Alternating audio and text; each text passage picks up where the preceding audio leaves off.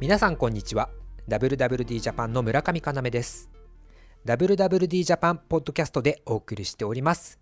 川島陽子ジャーナリストが毎回ゲストを招き対談する音声配信番組ラブイコール好きの先の幸せ。今回は大丸松坂屋百貨店の社長澤田太郎さんをお招きしてお送りします。それではどうぞ。愛が大事なんじゃないかっていうことを語ろうと思っててやっぱり この業界ってファッションが好きとかアパレルが好きっていう人が入ってくるんじゃないかなと思ってるんですね。でそういう人たちがちょっと元気になるようなお話をいろんな方々にお伺いしたいと思っているのでいきなりズバリですが澤田さんはどうして大丸松坂屋に入られたんですか？これはだからあれですかねどどういう答えがいいんですか、ありのままです。ありのまま、あはい。本当に正直なところ。はい。だって嘘ついてしょうがない。ですよね、はい。あの一つはやっぱりあの、えっと、文化系の学部だったので、はい。経済学部だったので、はい、なんかこう製造業に行くとうなんかやっぱりそのものを作る人たちの方がね、ん、はい。なんか上じゃないかなというふうに、まあ、が主役かなと思ったんですよね、まあ、当時何も知らない学生ですから、はい。でそうなってくると製造業は多分ちいかない違うだろうなと思って、ではい。次人気当時人気があったのは金融系なんですよね、はい。で金融っていうとやっぱり銀行かなと思ったんですけど、はい。たまたまうちの父親が銀行員だったんですよね、はい。であのなんか父親と同じ職業に就くのもねはい。なんとなく嫌だなっていうのが。そうなんだ。はい、はい。もうなんか単純な理由で,、はい。で父親はなんか銀行に行ってほしかったようなことは言ってますけど、はいまあ、なんかやっぱり違う道の方がいいよなと思った時に、はい。で次に浮かんだのはあの商社なんですよね、はい。伊藤忠とかかっこいいじゃないですか、ありがとうございますはいっていうのも変ですが。はい。でやっぱり商社ってなんかかっこいいなと思って、で商社にしようと思ったんですよ、はい。でところがまあ大学があの、まあ、地方の国立大学だったのでそれほど大きなメジャーなところにも行けない。そういう三大商社とか四大商社は難しいかなとか思ったんですけどまあ中堅どころだといいかなとか、まあ、そんなところ思ってて、まあ、でもあわよくばねはい。その商社上の方のね、はい。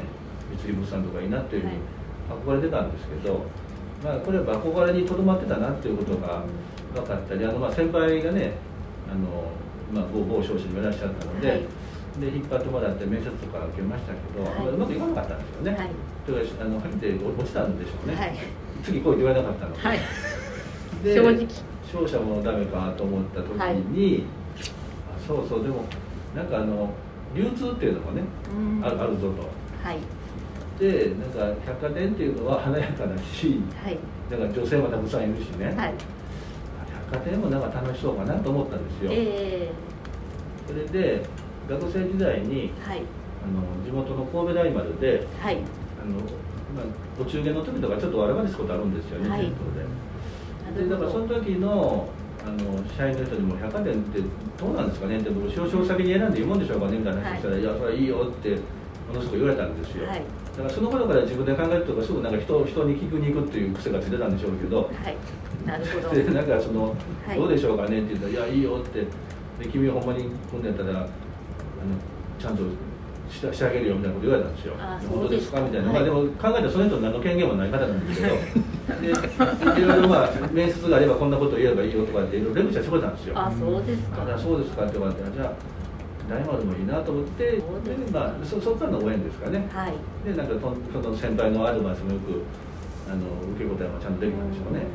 じゃあ入ってみてまずは何から始めたんですか？で入ってみてえっと僕もともとその高校時代が割とこう厳しい高校だったんですよ、ええ。中学高校と6年教育とねはい。厳しい、あの男子校でね、はい。だったのだったのでだからなんかあのははちょっと反発してあのちょっとズボンだけねあのバンジャケットのズボンを同同じ色版で29番のネイビーとかって探してきてね、へえ。あのポケットがついてない制服なんですよ。はい。なのでで夏服とかもそうかっこ悪いので、はい。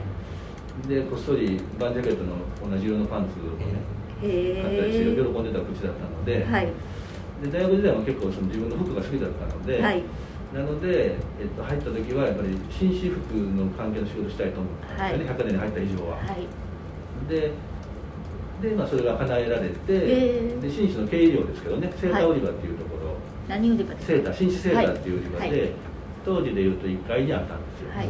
だから神戸大門の1階の紳士セーター売り場に新入社員で配属されましたって話なんですけど、はい。希望通り。でで周りにもたくさんお姉様方がお姉様方がいてでどうでしたか成績は？いや良かったですと思いますよ。だから当時はでもなんか月末になるとバーゲンセールやってたので。月末バーゲン？はい、月末になると、だから1階の売り場ってものすごく期待値が高かったのでだから、まあ、部門が3階とかがメインの部なんですけど、はい。ちょっと売り上げが高くなってくると、まあ、1階のねぶた売り場とかセーター売り場がはい。バーゲンでお金を稼ぐっていうパターンだったので、だから毎月月末になると商品入れ替えて、はい。お取引されてる人におよろそこまで商品入れ替えてバーゲンセールをやるんですよ。うん。エスカイアセールって言ってそれは大体何年ぐらいのことになるんですか83年ですね。あじゃあこれから景気がますます良くなってから良くなってくる時ですね、はい、しかも神戸大丸って80年代にものすごく輝き続けてそうですね。輝き続ける輝く直前ですね。あそうです。はい。でだから月末になると僕の仕事はあのマイクを持ってね、はい。スピーカーのマイクを持って、はいいらっしゃいませいらっしゃいませって、はい。あのはんまあ、毎月やったんですが半期に一度のエスカイアセールでございますとかって言ってはい。でお買い取り商品 40%50% 引きでございますよとかって言って、はい。マイクで僕まあ結構なんかやれって言われて結構うまくこなしてたんですね。そうですか？マイク係だったんですよ。発声が良かった。発声が、はい。でそうするとい一回さ母親がねはい。買い物来ててねはい。なんか息子がなんか誰から入ってマイクで喋ってるってなんかちょっとショック受けたみたいでね。で僕はまあそれで金融やってたんですよそれでね、はいでその時ふと思いついて、はい。同じことで喋るんだったらね、はい。これはきっとテープレコーダーにとって、うんでかつ男性の声だけじゃなくって、うんうんうん。女性の声と交互にしたらどうかと思って、へーこれまではちょっといつもの癖でねはい。顧客係のお姉さんのところに行って、はい。放送係のところに行ってどどうですかねってそれ、はい。協力してくれませんかねって言ったら「あいやいやいいですよ」って言われてで、まあ、上司に了解取って、はい。で僕が録音して、はい。で放送室の綺麗な声のお嬢お姉さんに入れてもらって、はいでテープレコーダーに入れてね、はいでそれをスピーカーにつないでやったんですよ。へだからえ省エネですよね。あと工夫ですねしましたね。でそはいれでなんか、で自分はまあ水出しとかしてたら、はいやっぱりそのなんか周りでね、なんかやっぱりその新入社員の登竜門だったそうなんですよ。あそのマイク持って喋るのが。はいでもなんかち今今度来た新入社員が手を抜いてなんかスピーカーになんかテープレコーダー入れてたぞとかってなんかでしかもなんかあの放送係を巻き込んで女性の声まで入れたとかっていうね、はい なんかそんなこと言われちゃいましたね。でも社風としては割とそういう新入社員の提案であってもやってみようみたいな。あでもそれはそうでしたね、なんかええ手抜きと思われずに、はい。あそういうのがいいん面白そうねっていう感じええ。でやらせてもらいましたよ。でお客様の反応はどうだったんいですか？やー全く分かんないですね、それで売り上げ上がったことも全く分かんないですけどね、僕 は僕は別の仕事ができるようになりましたよ。あそれでしとか。その入る前に抱いていたデパートで働くイメージと実際に入ってみてってなんか差があったんですか？いや、あまり差がなかったですけどね、あそうですか。はいこんなもんかなと思ってたんですけど、はい。ただ、その発見は、あのおきお客さんの向き合うだけじゃなくって、今度、そのほら桜井中の上流の方あるじゃないですか、はい。当時で言えばレナウンさんとかすごく勢いだったし。えーはい。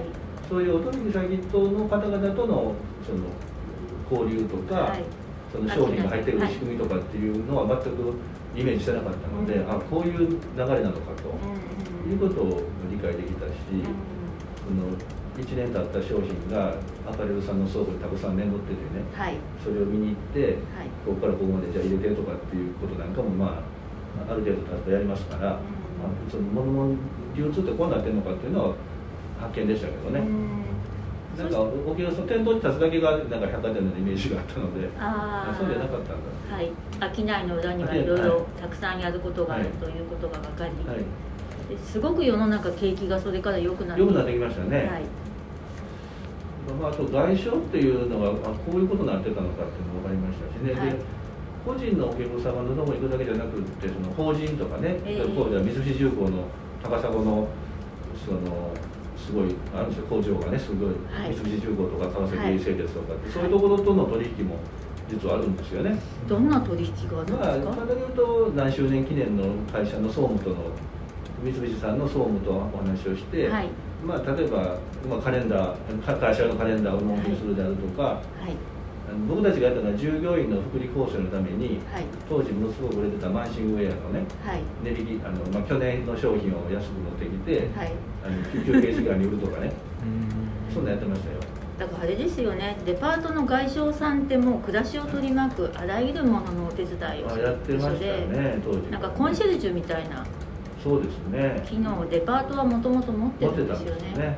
持ってたんですか？今いはないんですか？やいやだから今も今まさにもっとそれが際立ってると思うんですよね。そうですよだっねて外商ってあのヨーロッパのメゾン大手メゾンさんとかが、日本の外商の組織を訳す言葉がないんですよね向こうの言葉で。だから外商って言いますよね、そうですよね、はい。ないですよね、はい、だからシャネルも皆さん LV さんもみんな外商って言いますよね。本国から来たりああそうです大丸ね松川外商が外商にお世話になってると外商外商って言いますから。はい。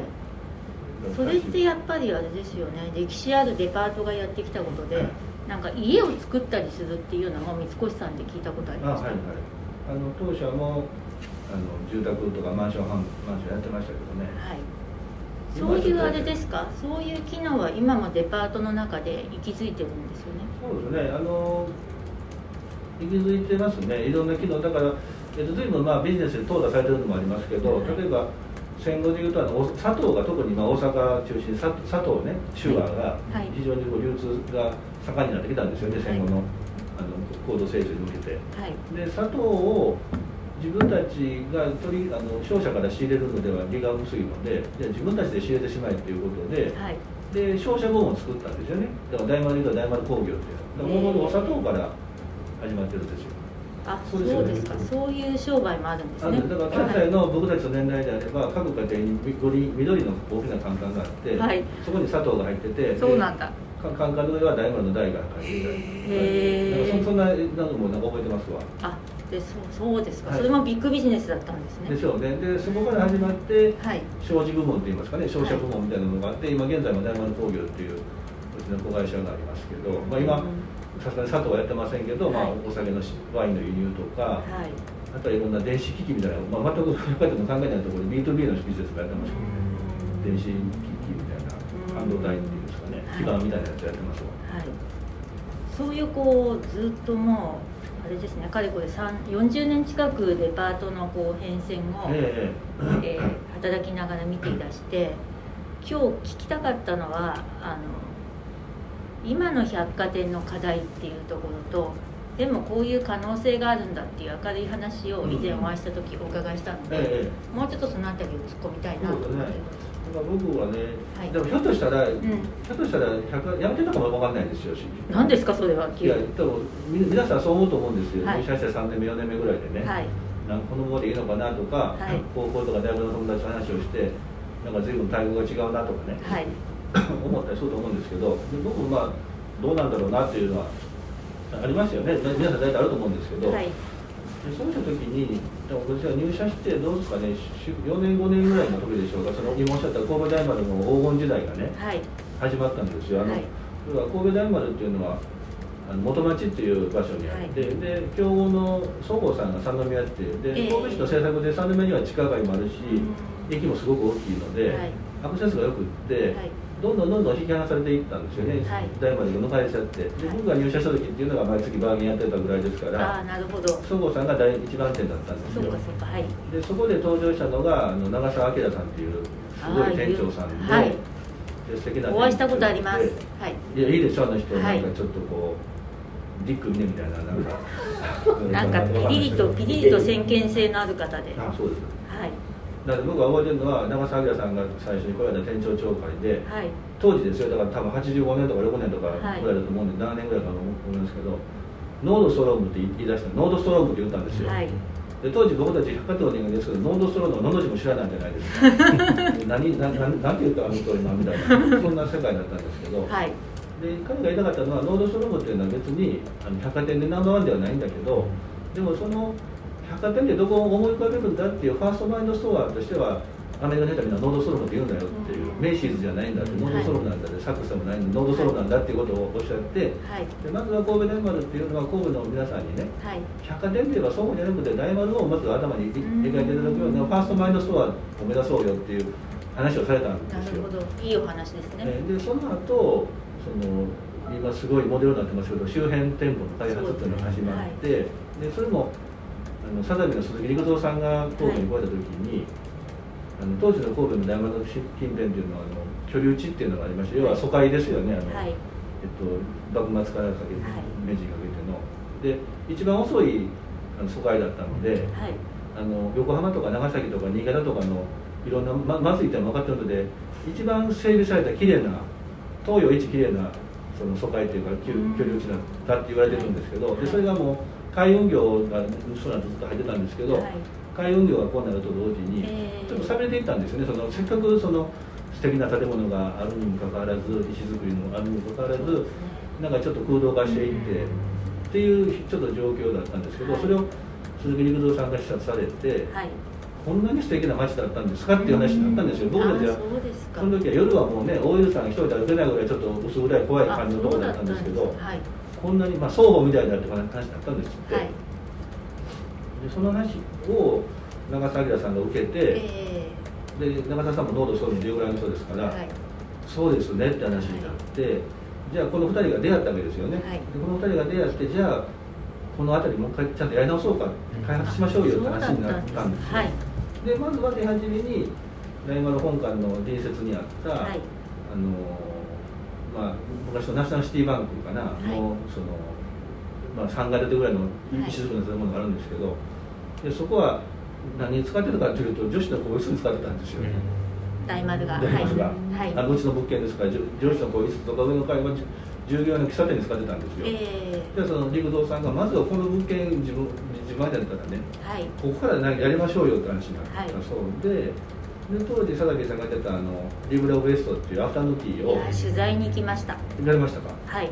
つまりあれですよね。ティーあのティーハウスもやるんだけどリビングも生活みいなしたましょうと。ライフスタイル提案型のショップでしたよね。あれ広尾でしたっけどこにあったんでしたっけ？なんか東にはいや渋谷です。渋谷に1店舗あ道玄坂の上にできてものすごく話題を呼んだんです。その第2号店がその2号店が大阪とかじゃなくて神戸だったんですよねでそれはその多分その出会いもあったと思うしいい物件もあったということで。ですごいかっこいい。かっこよかったですよ、はい。のあんなこうなんかボールでねあのハイあのハイボールしてないあのカフェオレでもなんていう文化知りませんでしたけどねなんか素敵とかってアフタヌーンティーよ。ですね。はい。でそれが起点となって、まあ、80年代後半にかけてずっとはい。周辺店舗開発してたら、そしたらまあいろんな建物のオーナーがね、はいじゃあうちも一回開けるから大村さん何かいいのやってよっていうような感じでどんどんこう広がっていったんですよね。でいい意味での街の開発でした。ね開発です、はい。だからその資産を生かして、はい。百貨店の開発力と取引先とタッグを組んで、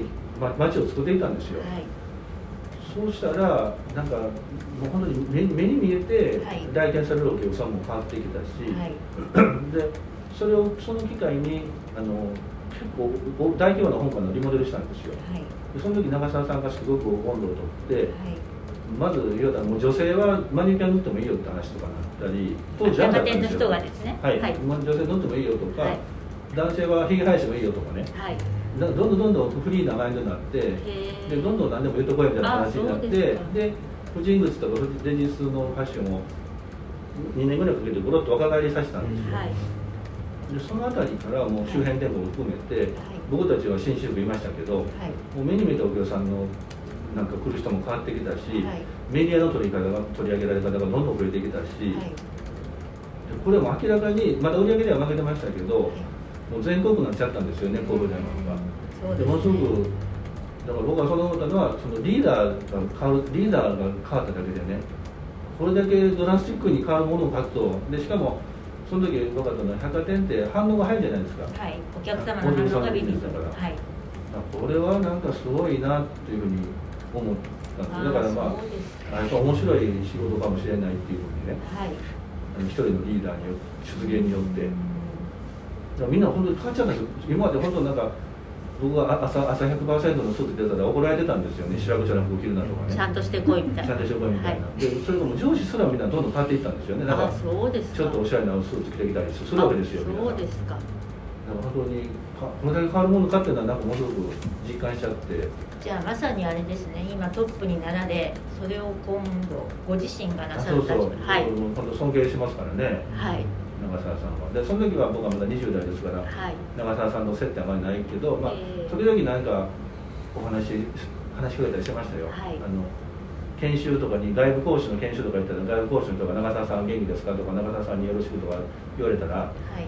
まあいいいい話なので、うん。あの店長いたらあの店長あのこの間研修でなんとかさんがよろしくとおっしゃってましたとか言ってそれをドキドキしながら言うぐらいのことですからね。あそうですかでもねそのあたりから、えっと、ニューヨークとかパリミラノロンドンにはい。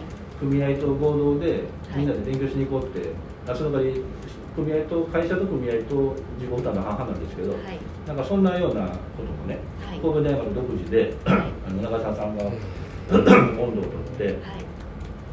やられました。僕はその時だからニューヨークに行けなかったのでパリミラノパリミラノロンドンはい。のツアーに半分あの出して行きましたよ研修も。研修に楽しかったです、でもそういう考え方って多分今もこの会社の中で続いているような気がしていてあのアナザーアドレスの田畑さんの取材をさせていただいたんですが随分前からそうやって海外で勉強させてはいはい。どうなるかわからないけあれどビジネスに取り込もうっていう社風がある会社とは知りませんでした。実はそうなんですよ。ね、はい長澤さんあたりがなんか変えていったのかなって。いやいやいや。いやいやいやあの謙遜なさってますが澤田さんの中にもそういう考えが根付かでそれを実践されてるということですよね。あそれはあると思います。だからこれだけ変わったんですもん、えあの割となんか暗い感じの神戸大学がね。え今の百貨店を取り巻く状況って外から見てるとあんまり明るくないんですがはい。それについては澤田さんはどう思われてどうですかね。だからなんかしえっとどういうふうに見られてるかっていうのは、あの自分たちがどうありたいかっていうことの裏返したと思うのでね。だから、はい。あの僕たちはこう見られたいんだよねっていうのを、まあ、明確なあの言葉でね、はい。あの僕たちがどうあるどうありたいかっていうのも含めて、あのちょっと明快なワードをね今スタディしてるんですけど。はい。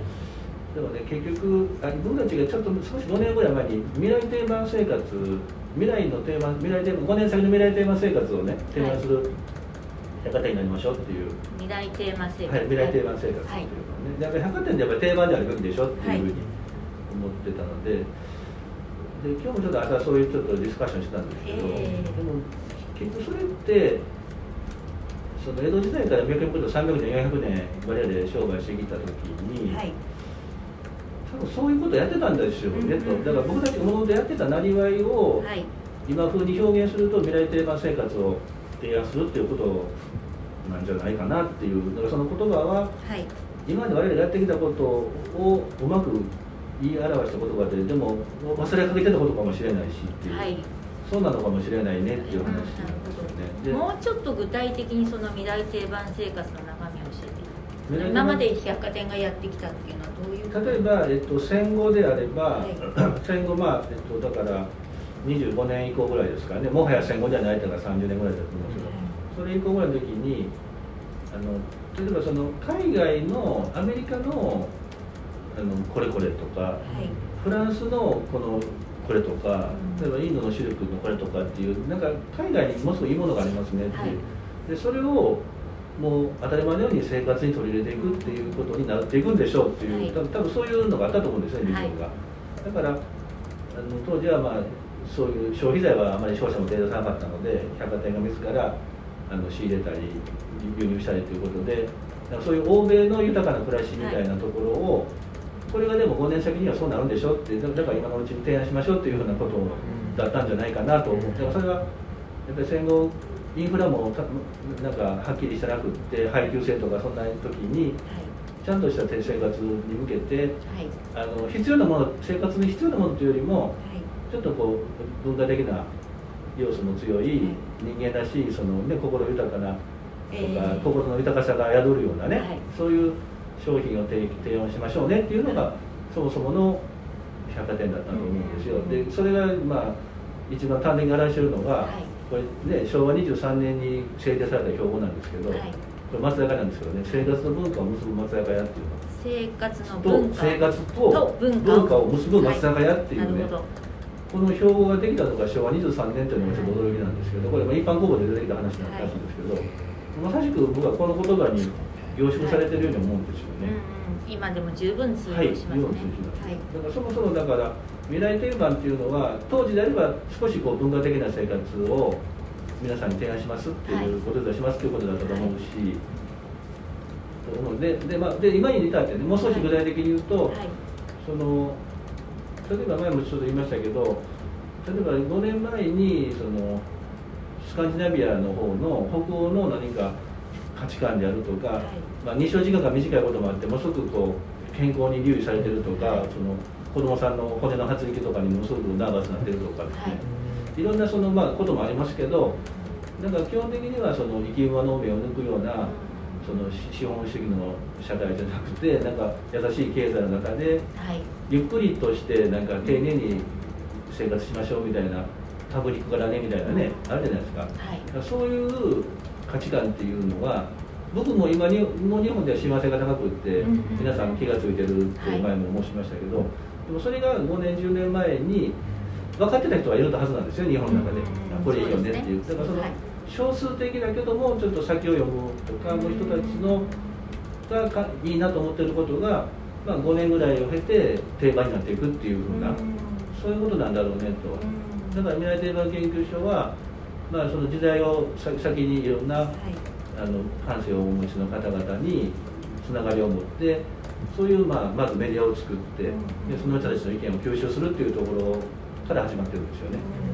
やっぱり未来に向けての先見性をどう磨くかあそうですねっていうことでしょそうですね。また未来定番研究所ってそう私も一度お伺いしたんですが素敵なところですよね。そうですね。あれはあのえっ、と谷中。あ谷中の一軒家ですよね。一軒家です。はいもともとは、えっと、道菊さんっていう屋号で玉秀さんとかにその銅の鍋をねはい。あそこで作ってたんですよね。そうですよね。ものすごくええ。道具がまだそのまま取ってあるという古い古民家というのか。古民家ですよね。古民家兼、食あの工房でしょうね。はい。でだから本当にねあの未来テーマ研究所はまあもともとこう基盤にちょっとちょこっと置いてたんですけど、はい。やっぱり出先出待ち戦略っていう出店なんなんていうんだっけ？出店戦略ですか？え？出出店じゃなくて出先。あ出先じゃなくて飛び地戦略じゃなんていうのかな出島戦略か。あ出島あ出島。ね出島やっぱり出島でなんかここじゃないよねって。うん。で僕たちが思考してたのは青山とか目黒中目黒とかじゃないよなって言ってであそこに行き当たったんですけどね。ああいうとこだよねって言ってだから神戸大丸が古いその明治昭和初期の建物をうまく使って中をリノベーションしてはい。街を活性化させたように、え僕たちのその DNA はそういうとこじゃないかということで、谷中の古民家いいねって言ってでまあ一貫しておっしゃってるのは新しいだけがいいじゃないっていうお話ですあそうかもしれないですね、うんあの過去の財産も大事にしながら未来をどう切り開くかというのがデパートができる役割な気が私もすごくします、だって特に我々は松坂は400年前からやってますし。400年ですか。400はい。年大丸は300年やってますから、はい。そういう意味で言うと逆に言うとその300年400年先の未来を語れるのは僕らだけじゃないかと思ったりしいいですね。じゃあそこを少し突っ込んでみたいんですがあの老舗の方の老舗企業のトップの方と話していると、まあ、戸田屋さんとかもそうなんですがやっぱり変わらないことと変わっていかなくちゃいけないことって両方あってその判断をしなくてはならない。デパートが変えなきゃいけないことって何でしょあでも僕はねそれは今もう本当に突きつけられてるのうは、はい。あのトイザらスさんがアマゾンによって潰れちゃってるじゃないですか。でそういうそのテクノロジーの特に IT のテクノロジーの進化進歩でねはい。我々もすごく影響を受けるわけじゃないですか。だからそこって多分今までのあの創業からずっと来る中で言うとなんかまあ、呉服屋さんから百百貨店にしましたとかね、はい。土足からあの、ね、靴脱ぐところから土足にしましたとか、エレベーターつけましたとかっていう、まあ、はい。そのイノベイノベーションがあるにしても、はい。多分最大の何か環境の変化じゃないかなと思うんですよ、アマゾンが。はい。でそうした時に、その環境の変化があるねっていうことをまず前提にした時に、あの僕たちが僕たちにあの存在感を出して、これからも次の300年、400年やっていくには、ぱり変わらなくちゃいけないことって絶対あるんですよね、はい。でも絶対に変えてはいけないことがあるねっていう、まあ、そのその話えだとその話思うんでその条件が僕は一つはそのアマゾンの話と、もう一つの条件はあの今言われるサステナブルっていう考えはい方ですよね、はい。まあ、こういうところをちょっとやっぱりそのか変わってきてるじゃないですか。大きなそのフレームがね。はい。でその中で変えなくちゃいけないことと変えていけないことっていうねまあ、そういうことなんだろうなっていうふうに思ってまして、で僕変えてはいけないこととそれから、まあ、表裏でそそれで武器にアマゾンに対抗していくっていうものと同じだと思ってるんですけど。はいでそれってねやっぱりあの僕は人だと思うんですよ。なるほど。なんか当たり前の話で恐縮ですけどはい。でも僕たちが前もちょっと言いましたけどあのオンラインでねあのウェビナーで30分間、あの現代アートの作家の紹介をしてはい。でよかったらあのそこで注文してくださいねっていう。で商品の引き渡しはギナシックスでしますっていうのをえー。先番やった時に、まあ、20万ぐらいから200万ぐらいのそれがあるんですけどはい。30分でもうほとんど完売しちゃったんですよね。はい。いくらの売り上げになったとおっしゃいましあれはね2000万1回2000万ぐらいあるんですよね。たはい。アートですよね。あアートでね。はい。それがオンラインで売れた。オンラインオンラインで注文がついて、はい。で決済はその時まだ実装してなかったのではい。あの後日銀座6の画廊に来てもらってあのお代金いただいてお渡しするっていうやり方にしたんですけどでその時すごい。お客さんの半分以上がもう全くの新新しいお客さんだったえっと大丸への新しいお客う様大丸松坂大丸松坂にとっての新しいすお客さんごいですね。はい。びっくりしちゃいました、はい。でその時にふと思ったのは、はい。やっぱりその僕たちが200 300年400年まあお客さんはそんな年年数知らないかもしれないですけどまあ大丸松坂だったらまあ安心でしょうねっていうその騙されたわけじゃないよねっていう。信用があるってこと信用力。はい。でこれだろうなと思ったんですよ。で信用力とか信頼感とかって何何に起因してるのかなとずっと考えるとやっぱり創業の時代からね呉服屋さんやってる時から、はい。まあ、我らが千里氷っていうね利用先にしてっていうで利が後から来ますとか松坂屋は、えー、と諸悪の草修繕事業とか、まあ、とにかくいいことしま悪いことしちゃダメよっていう。だからそうそういう経営理念のもとに働いてきた人たちだお客さんとの接点を持ってた人たちのおかげだと思ったんですよ。だからその当時タッチポイントってまあお店店舗もあるけどやっぱりそこは絶対に人が関わってるのではい。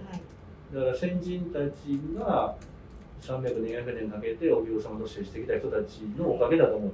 でその人たちが結局今の信用力を、まあ、築いてくれた方々のことなんだろうと思うとやっぱりその人っていうものがねあの多分僕たちにとっての一番の人を大事にしなくちゃいけないところだと思う。けど人人が最大のその僕たちの信用で財産である。生涯の源泉である。はい。でその考え方は絶対に変えてはいけないんだろうなと思ったしむしろそこをもっともっとねあの強力に押し出すっていう人の力をデジタルでもっと拡大させ拡張させていくってこともできるので、はい。やっぱり人なんだなっていうことになんか改めて今回気づきましたけど。具体的には何かこんなことをしていこうっていうアイデアはあるんですか？ヒューマン。はい。でヒューマンはだから人で言うと例えて言うとあの化粧品でもそのだから要は結局人が出てくる場面ってあのスーパーさんとかコンビニさんで自分でお客さんがセルフで選んでこれくださいっていうその世界観では多分なかなか人って出てこないと思うんですけどねちょっとちょっと違う種類の商品になってくると思うんですよね。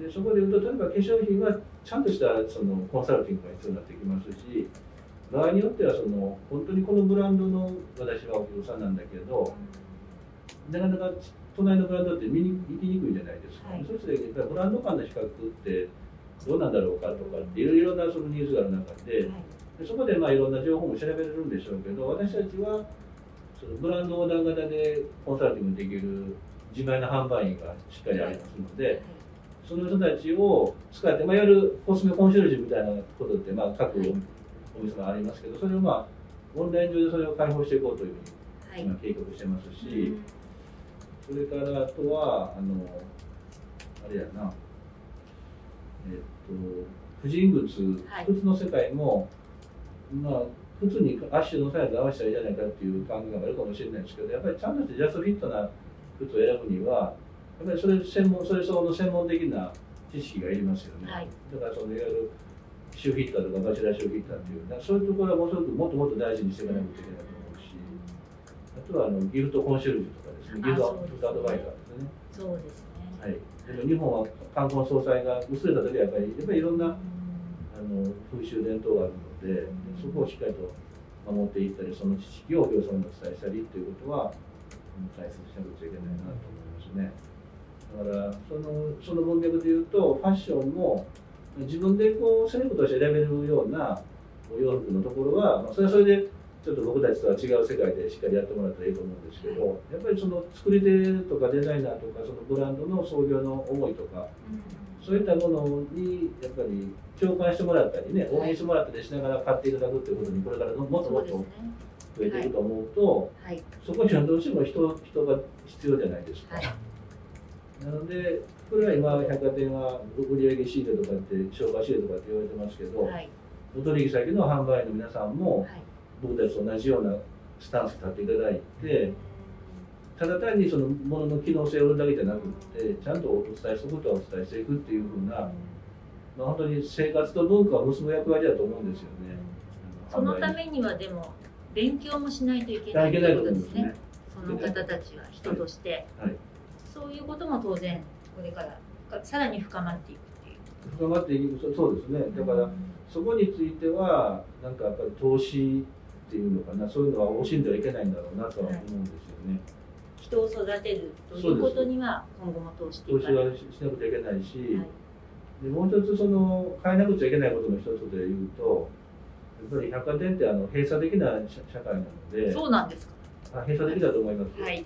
百貨店の人って案外うん。こういう関係が狭いと思うんですよあ、なるほど。だから取引先の人とは親しくねして、はいするしまあただまあお客ちや様でもほやされるだろうしな。そうチェフはされるんですよ であ居心地いいんですよ、はい。だからなんかその閉じた世界観の中でずっと10年20年っていう人が多くなってきてるのでそういった意味ではあの既存のうちの社員を、まあ、いろんなあの本人の希望も聞くんでしょうけど育てていなんかの能力を伸ばしてもらうと同時に外からもどんどん引っ張ってこなくちゃいけないと思うんあ、ですよ、引っ張り込む。外の人を引っ張り込むああ、その未来定番研究所もそういうことですよね。うん引っ張り込むというか、外の世界を開いていく。そうだからと中途入社でもいいと思ってるんですけどあ、そうですあ。の外の人たちをスカウトする皆さんどんどん大丸松坂屋に。そう来てほしいですよ、あのもうすでにだから DX 推進部の方ではもういろんな人が入ってきてるので、まあ、いわゆる本当のユニバーシティじゃないか何やったっけ今の今の言うとダイバーシティですかね ダイバーシティダイバーシティなるほど。あ、全然違う分野の仕分野事をやの人も来ってきた人てほしいですよもありだし。ねうん全然いけると思うしはいだからそういうところにはだから本当に最近思うのはあのこう僕たちはこうありたいと思うとはい。じゃあその実現するためにはねじゃあ予算でどうつけるべきなのかとか、どういう仕組みにしたらいいんだろうかとか。いい話です。え？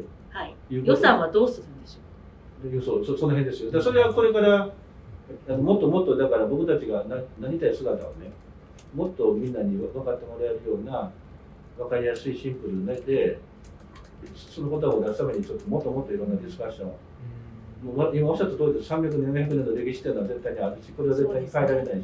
そうですこの強みを生かすんだけどはい。変えるべきところと変えないところっていうのをもっともっと明確にして僕たちがこうありたいっていうのをもっと明確にしたいなと思うんですよでそうなってくるとはい。じゃあ予算とどういや予算とか仕組みとかでも出てくるのがじゃあ人材ってこれで足りてるんだろうかっていう話になってくると思うのでやっぱりさだからその十分に話し合いした議論した後でど出てくる言葉っていうのがものすごく重要なんだろうなっていうのがなんか当たり前なんでしょうけど、つまり未来に向けてもっと社内外でいっぱい議論をしなくては、はいいけない。いけいけないと思う。はい。でそうしないとぼ僕たちは昭和の頃の百貨店に戻りたいんだとかね牧場で遊園地作りたいんだとかお子様ランチでもうもう一度ファミリー呼びたいんだっていう人たちも多分いると思うし、はいいやそうじゃなくて僕たちはもっとパルコのようにエッジの効いた商業をやりたいんだすべきだって思ってる人もいるかもしれないしいろんな人がいるんだろうけど、はい。でも僕たちは進むべき道はこうなんだっていうのをね、まあ、当然地域にいろんなお店があるから地域のマーケティングはするべきですけどはいでも大筋はこうなんだよっていうのはちゃんと明快にしないといけないなと思うんですよ。それは大事なことですよね経営として企業を引っ張っていきブランド化するためにそうなんですよ。そういうことを考え出すとね、はい。眠れなくなる。いや眠れや寝る夜はよく寝れますけど、いやだから大丸と松坂屋っていう屋号もね、そうね。2つあるんですよね。はい。でこれはやっぱり300年、400年のそれぞれ歴史があるから、はい。絶対にそれは残すべきだし、変えることもないんですけど、でもそのそのブランディングって、だから、たまたま会社が大丸松坂屋百貨店っていうだけなんですけど、まあ、その辺のそのブランディングのあり方みたいなものもね、結局、今申し上げたことからね、いろんなことが紐づいてくるんだろうなっていうふうにちょっと思ってて、でちょっとワクワクしてますけどね、そうですあどんなふうねになるかなと思って、楽しみですか？楽しみ、楽しみ。でもでそうしゃることが僕もい。ろいろ言いたいはい。はい。いや僕ののあ言いたいことはあるけど、でもなんか自分でほら考えてることを3、4人で話してると、どんどんなんかまだ変化するじゃないですか、はい。それがものすごく楽しいなと思うんですけど。はい、私澤田さんがすごいなと思うのは田畑さんと一緒にお会いした時に距離が近い会社だなと思ったんです。ああ。のいろんな方に会ってるといろんなことは感じちゃうんですけど、やっぱりそのご一緒して和やかでも距離がすごくある方もいるし、社長なのに近いなと思いました。そうですね。富田君はまあ前から一緒にやってたからこともあるかもわかんないですけど、はい。まあそれはよくわかんないですけど、まあそれそれを裏返してね、あの自覚が足りないってよく言われますけど、自覚が足りない。自覚が足りないって昔から言われてましたね、僕なんか。昔から言われてたんですか、はい、ここの百貨店の常務とかやった時からもなんか、一回言われたことありますね、なんか自覚が足りないっていう。何の自覚が足りない、役職の？いや、仕事じゃなくて、立ち振る舞いでやってないですよね。だから、いだから、だから、サマニット、あの、一回、一度ね、だから、ほんと歴史、一緒のことやってるなと思うんですけど、ササマーニットってあるじゃないですか、半半袖のニットで、で、ちょっと、あの、減らしの小ベリの。はい。で、あれって結構、夏場のね、はい。クールビズでいうと、僕は、ちょっと上級、上級というか、ちょっと上上品な、ちょっとフォーマルに近いものだと思ってたんですよ、うん。普通のプロセスとかよりも。はい。で、あの多分その時サマーニット着て出勤したら、はい。で会議してたら当時の社長に「いやお前ちょっと自覚が足りんのちゃうか」とか言って言われたしじゃあそういう感じであれですね、これからのデパートの未来も明るい感じにしていくんですね。いや明るいと思いますよ、今ちょっとこうプロジェクトでスタディ中ですけど今強強いなって言われてる分野はもちろん強くしますけどそうじゃない分野ですね。あの一時花形だった婦人服とかとかメンズのファッションとか。はい。そういうのをなんか我々なりの理解とやり方でこうあるべきじゃないでしょうかっていうのを形にしてうん提案できたらいいのになと思ってるんですよ。はい。だからそれをまずまず名古屋でやろうかっていうことで今プロジェクトチーム立ち上げてるので。はい、でも今おっしゃってるそのデパートの課題とか未来のデパートっていうのを形にしてみる。形にしたいですね。でそこは僕やっぱりねあの今本当にややってきてよかったなと思ってること一番成果上がってるのはねあのやその変えなくちゃいけないことの一つではい。あのタッチポイントなんですよ、お客様とのタッチポイントを、今まではまあリアルの店舗と販売員とのタッチポイントだったじゃないですか、はい。でこれをね、やっぱりデジタルにするべきだと思って、はい。でアプリに力入れてたんですよ、入れたんですよね。はい。で、今、1年間やってきて、いろんなアウトプットが出る中でね、例えば外商のお客さんでもアプリに登録してもらってる方、まあ、外商の場合は多分4割ぐらいがもうアプリ入ってもらってたり、でアプリに入ってると自動的にコネスリーニュっていうね、外商の方しか見れない特別サイトがあるんですよ。はい。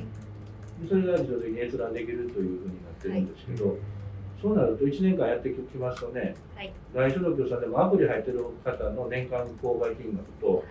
入ってない方の購買金額ってね、はい。あの2.5倍以上違ったんですよ。僕1.5倍ぐらいかなと思ってたんですけど、はい倍以上違うんですよ。はい。でこれにはちょっとびっくりしちゃいましたし、買うんですね。でやっぱり24時間このスマートフォンでつながってるということが非常に重要になってきてて、はい。でそこでいろんなあの情報をね、はい。お客様がまあ店舗選ぶわけですけど、情報がいくじゃないですか。で、でお客様がそれで、あじゃあおせち大丸で買おうかしらね、やっぱりってなったらそこからもうすでにスマートフォンだけでおせちの e コマースページに飛んでいきますし、まあ、店頭でこんなことやるって言ったら、まあ、じゃあお店行ってみましょうかねっていう、まあ、その EC で買うか店頭で買うかっていうのもお客様にお任せしたらいい話なのでとにかくその有益な情報をどれだけ出すかっていうことになって、まあ、コンテンツ次第だということだと思うんですけど。だからタッチポイントをオンラインにして、まあ、そのスマートフォンにつながるっていうことが、まあ、これだけ年間購買金額に差が出てくるのかっていうことは、すごい気づきでも気づきというか、あのなんていうの想定した以上の効果が出てたのでやってよかったですね。やってよかったしもっともっとだからこのうちのアプリをね、先ほど言ったありたい姿に照らし合わせてもっとデザインもかっこよくしなくちゃいけないだろうし使い方もよくしなくちゃいけないだろうし、はい。そう思ったりするんですよね。多分タッチポイントのデジタル化というのはもう今マストで、まあ、こういうこと言うとちょっといろんな人からまたねお叱り受けるかもしれないですけど多分オンラインで24時間つながってるということが、まあ、今全体の ID 客の38%かね40%弱しかまだアプリ始まってませんから大きなこと言えませんけど。24時間つながっているということを前提としてそのビジネスを組み立てていくっていうことが、多分僕たちの勝ち筋になっていくと思うんですよね。はい。これあんまり言うと他の百貨店はそういうこと言ってないんでね。小田さんもなんか頑張りますとかでおっしゃってたからあんまり言いたくないんですけどね。いやいやさりげなくおっしゃってる感じがとても。これは赤字さんこうなるだろうなと思います、そううん、そうなってくると店頭をどうしどう良くしていきますかっていう人たちだけじゃなくってそのオンラインのメディアをどう構築していきますかっていうはい人たちが必要になってくるんですよね。はい。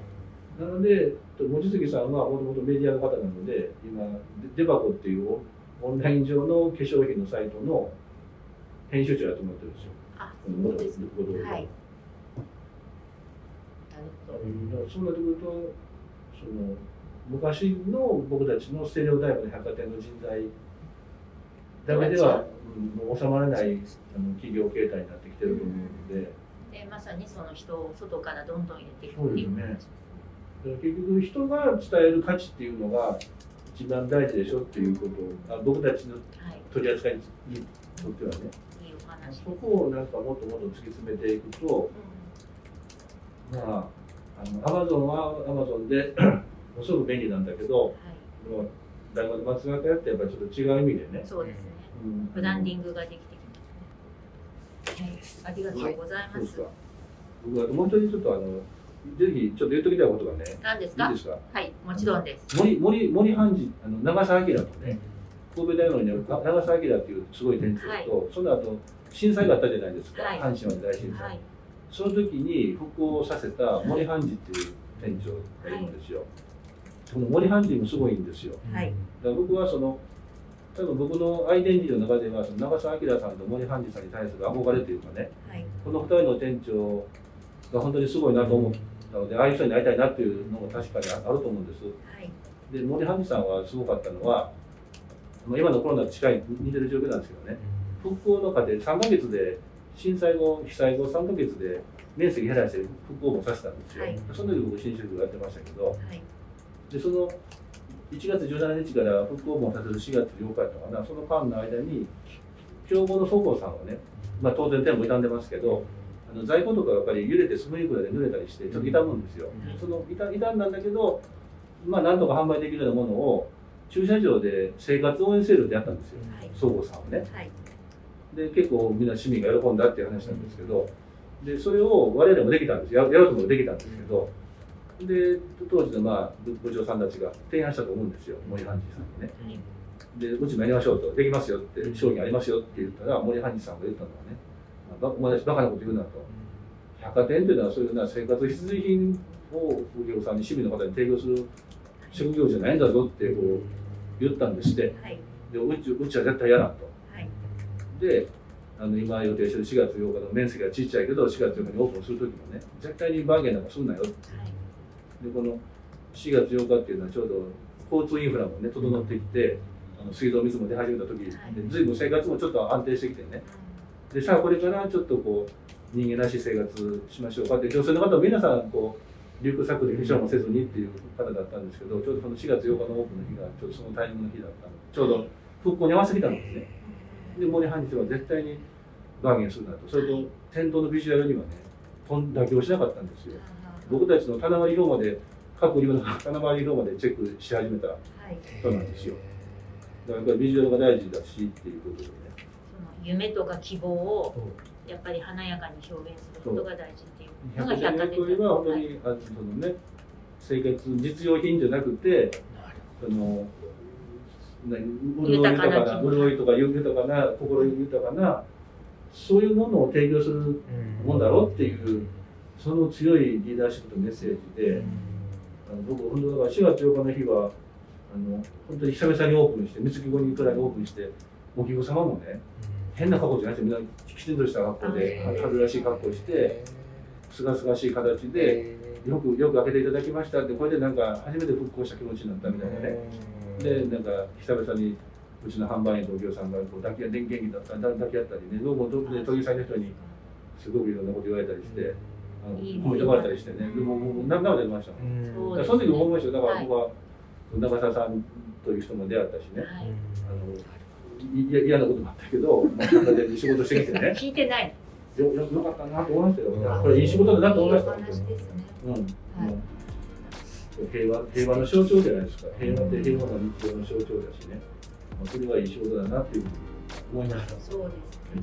百貨店の教授もよくありがとうございます。はいありがとうございました。ありがとうございました。